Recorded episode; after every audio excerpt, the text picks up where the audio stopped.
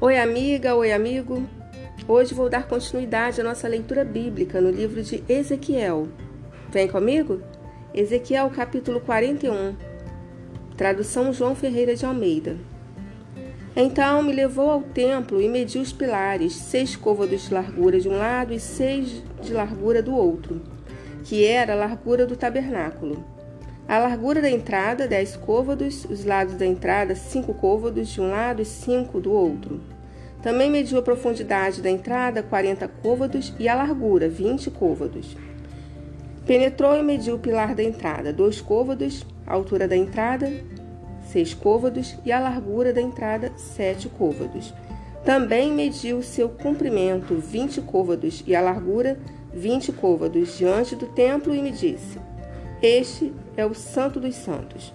Então mediu a parede do templo, seis côvados, e a largura de cada câmara lateral, quatro côvados por todo o redor do templo.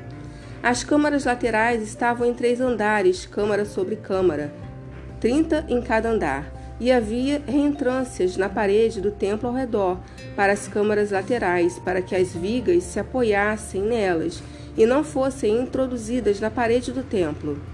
As câmaras laterais aumentavam em largura de andar para andar, correspondendo às reentrâncias do templo de andar em andar ao redor, daí ter o templo mais largura em cima. Assim se subia no andar inferior para o superior pelo intermediário. E vi um pavimento elevado ao redor do templo, eram os fundamentos das câmaras laterais de uma cana inteira, isto é, de seis côvados de altura. A grossura da parede das câmaras laterais de fora era de cinco côvados, e a área aberta entre as câmaras laterais que estavam junto ao templo e as células tinha a largura de vinte côvados por todo o redor do templo. As entradas das câmaras laterais estavam voltadas para a área aberta, uma entrada para o norte e outra para o sul. A largura da área aberta era de cinco côvados em redor. O edifício, que estava numa área separada do lado ocidental, tinha largura de 70 côvados. A parede do edifício era de 5 côvados de largura em redor e o seu comprimento de 90 côvados.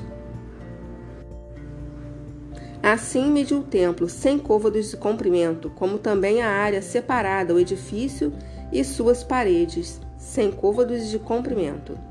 A largura da frente oriental do templo e da área separada de uma e de outra parte, sem côvados. Também mediu o comprimento do edifício, que estava na área separada e por detrás do templo, e as suas galerias de uma e de outra parte, sem côvados. O templo, propriamente dito, o Santíssimo e o vestíbulo do átrio eram apainelados.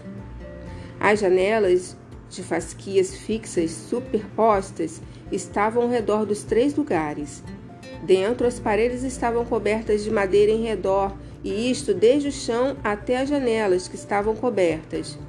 No espaço em cima da porta e até ao templo, de dentro e de fora, e em toda a parede em redor, por dentro e por fora, havia obras de escultura, querubins e palmeiras, de sorte que cada palmeira estava entre querubim e querubim, e cada querubim tinha dois rostos, a saber, um rosto de homem olhava para a palmeira de um lado, e um rosto de leãozinho para a palmeira do outro lado. Assim se fez pela casa ao, toda ao redor. Desde o chão até cima da entrada estavam feitos os querubins e as palmeiras, como também pela parede do templo. As ombreiras do templo eram quadradas, e no tocante à entrada do Santo dos Santos era esta da mesma aparência. O altar de madeira era de três côvados de largura e o seu comprimento de dois côvados. Os seus cantos, a sua base e as suas paredes eram de madeira. E o homem me disse: Esta é a mesa que está perante o Senhor. O templo e o Santíssimo ambos tinham duas portas. Havia duas folhas para as portas, duas folhas dobráveis, duas para cada porta. Nelas, isto é, nas portas do templo, foram feitos querubins e palmeiras, como estavam feitos nas paredes, e havia um baldaquino de madeira.